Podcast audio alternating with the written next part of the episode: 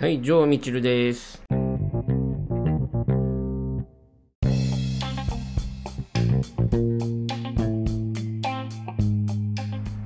あの、アメリカ留学するときにね、大学が決まった後にね、私が何をしなきゃいけなかったかっていうと、まあ、準備ですよね、準備ね。うん、まあ、準備って言ってもそじゃああの英会話教室に行ったらあの英語話せるようになるのかっていうと、まあ、そうではないですよね。そんなすぐに話せたらきっと皆さん苦労しないですよね。というよりも私の場合はもうえーっと大学が決まったのが、えー2月か3月なんですよね。で渡米が5月だったんで、まあ、2ヶ月しかない中でね、えー英会話をまあね、やってもまあ伸びないということでですね、まあ、まあ、アメリカについて知るっていうことをしましたよね。まあ、アメリカ、えまずその時にね、あの、いろいろと漠然と聞いてたのが、あれなんですよ。まあ、とにかく自分から行かないと何事も進まないというね。日本って、比較的ね、あのお膳立てしてくれる国だと思います。これはもうアメリカに実際行っても思ったし、それ帰ってきてもやっぱ思いました。日本はね、そういう意味の親切はたくさんありますね。ただ、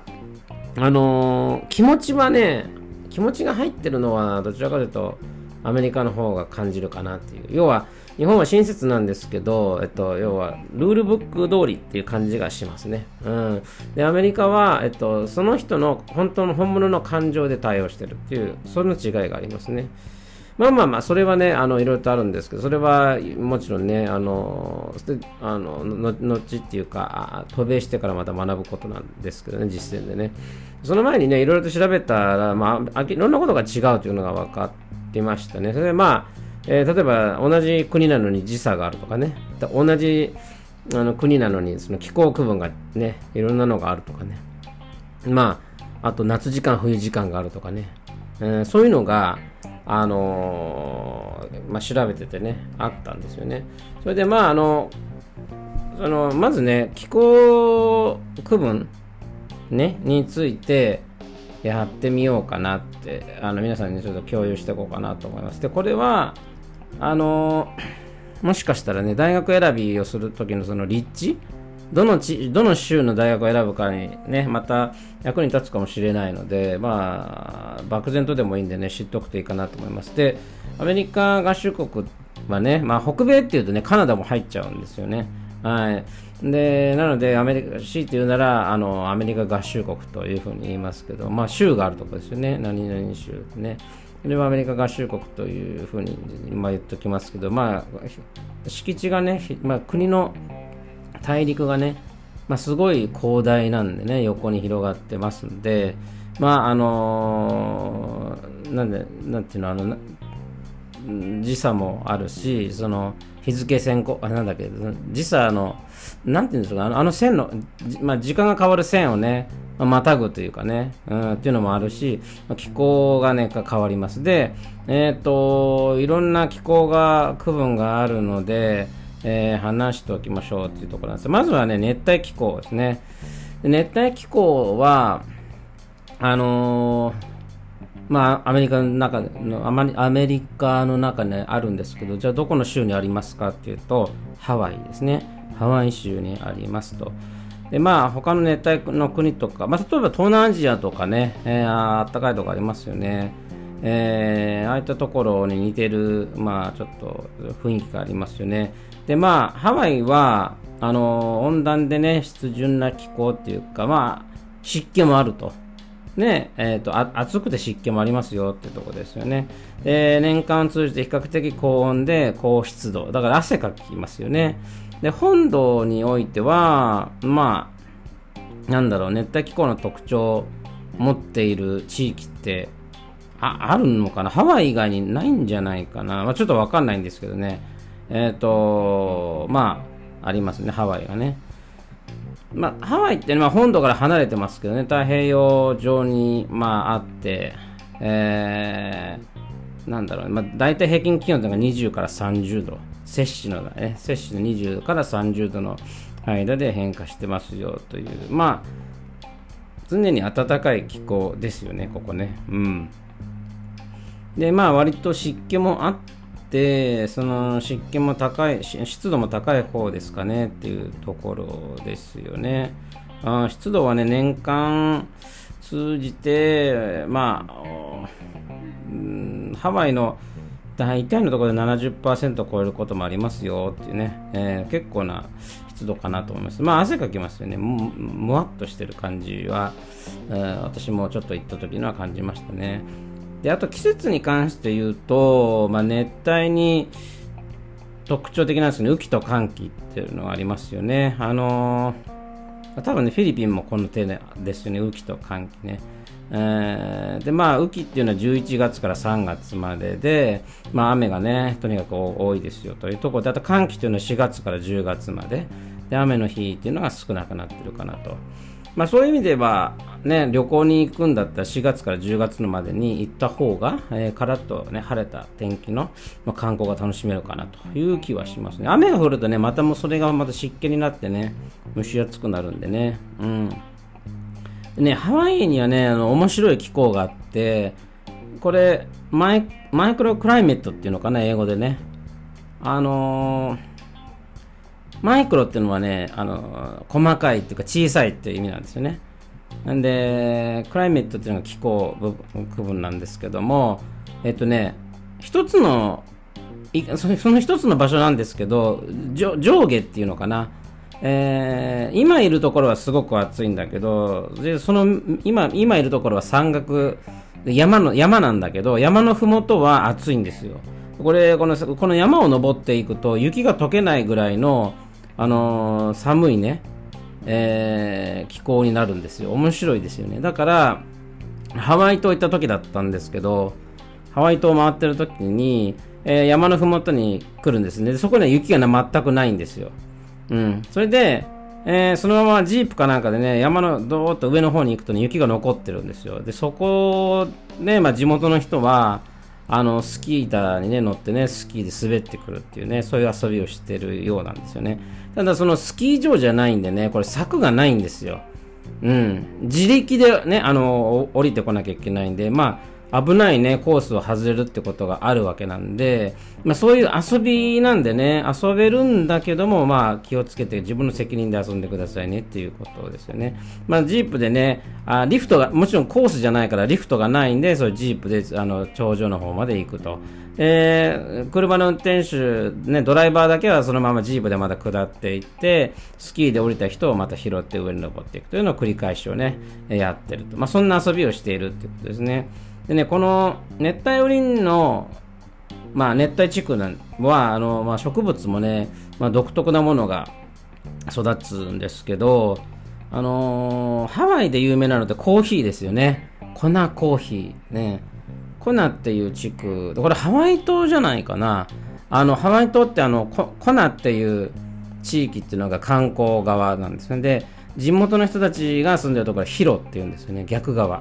ね。えー、ヒロっていうのが地元の人、コナっていうのが観光で来てる人になってますね。うん、でまあそのコナに売ってるねあのコーヒー、まあ、コーヒー畑があって日系人とかがねあのそのオーナーだったりもしますよ、ね、日本人の名前とかありますよね、うん、あとはパイナップルもそうですね。と有名ですかね、まあ、そういったのがハワイにはありますよ。という感じですね、えー、あとはねあのーえー、次は比較的暖かいさもあるんだけど、えー、温暖湿潤気候って言って、えーとまあ、特にねアメリカ合衆国の東部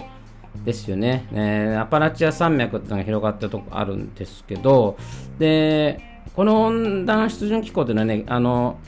四季がねしっかりありますよと、ね、春夏秋冬と、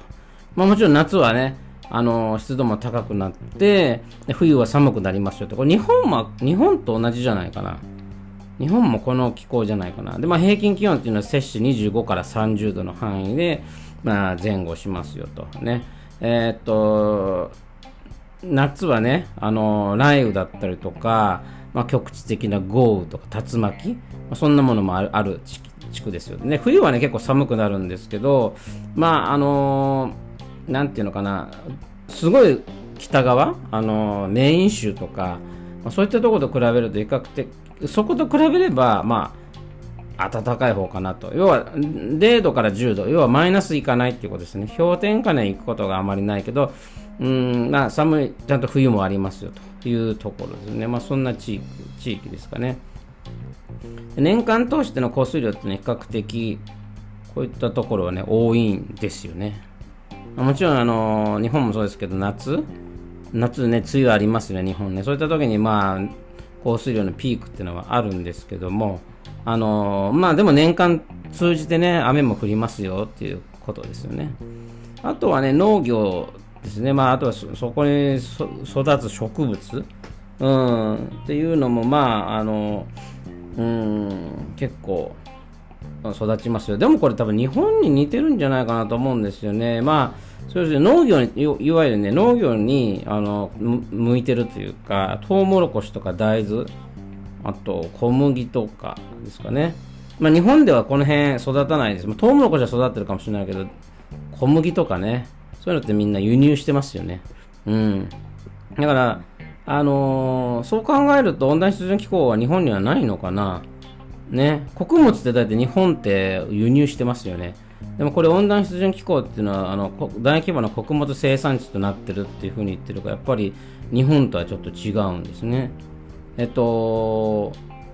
で州を聞くとねあああの辺かと思いますよで一つねフロリダ州ね、えー、フロリダ州ってあのやっぱハリケーンとか、えー、雷雨とかありますよね、うん、あとルイジアナ州もハリケーンの、ね、よくね合いますよね被害にねでジョージア州もアトランタがね、あるね、ジョージア州で、コカ・コーラの本社がありますけども、ここもね、比較的暑くて湿度の高い。あと、ノースカロライナ、サウスカロライナね。あの、あんまり、フロリダとか以外はあまり行ったことないですね。ジョージアは、あの、あれです。え車で通ったぐらいで、サウスカロライナ、ノースカロライナも車で通ったことしかないですね。これはね、あの、フロリダに車で行った時に通りましたよ。まあ、これ以外にもね、アラバマ州とかミシシッピ州、テネシー州、ケンタッキー州で、やっぱりそこを目的としては行ってないですね。うん、まあ、どこもやっぱフロリダを目的にして行ったことはあるけど、あとは全部行ったことはないですね。まあでも、あの、そういったところですね、四季があって、まあ、いわゆるその遠方の、うん、まあ、田舎地区になるのかもしれないですけどね。はい。で、えー、っと、皆さんがね、一番もしかしたら好きな気候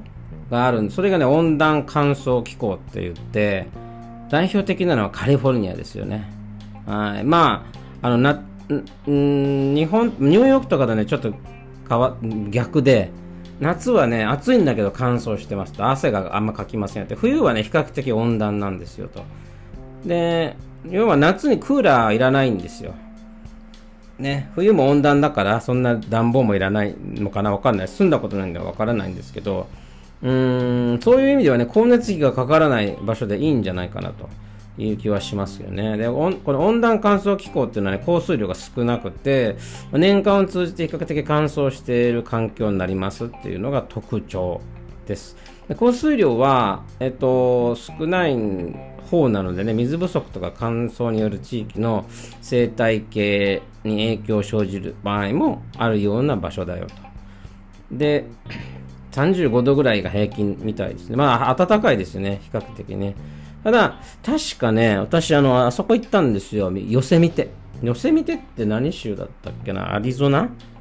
あそこね、夜になるとすごい寒くなるんですよ。ああ。そんな場所でもあるのかな？あんなの暖かいところあの日中は暑いんだけど夜冷えるみたいなねまあだからここでは涼しいって書いてあるけど寄せ見てみたいなとこ行くとね寒いんですようんだから気をつけた方がいいですよみたいなね感じがありますよねあと、えー、砂漠があるのでも有名ですよね。あのネバダ州にねあの砂漠がアリゾナ州にも砂漠があるんですよね。カリフォルニア州にもコチェラバレーっていうのがあるらしいんですけどね。まあそういう砂漠地帯があるのはこの気候のね、えーま、特徴かなという気がしますよね。うん、私はね他にもその、えっと、ニューメキシコ州とかユタ州とかテキサス、オクラホマ、ワイオミングね、えー、あああまり行ったことないとこも多いんですけど、まあ、カリフォルニアとネバダはねラスベガスがあるんで行ったことありますけどそれ以外はあま行ったことないですね。あの比較的ね、この辺りってあれですよ。うん、カリフォルニアを除けば、あのー住む、なんていうの？リビングコスト安い地区ですよね、ここね。うん。だから、比較的狙い目かもしれないですよね。まあ、じゃあ、もまだね、あの、気候あるんでね、えー次のやつで、えーお話しします。それでは。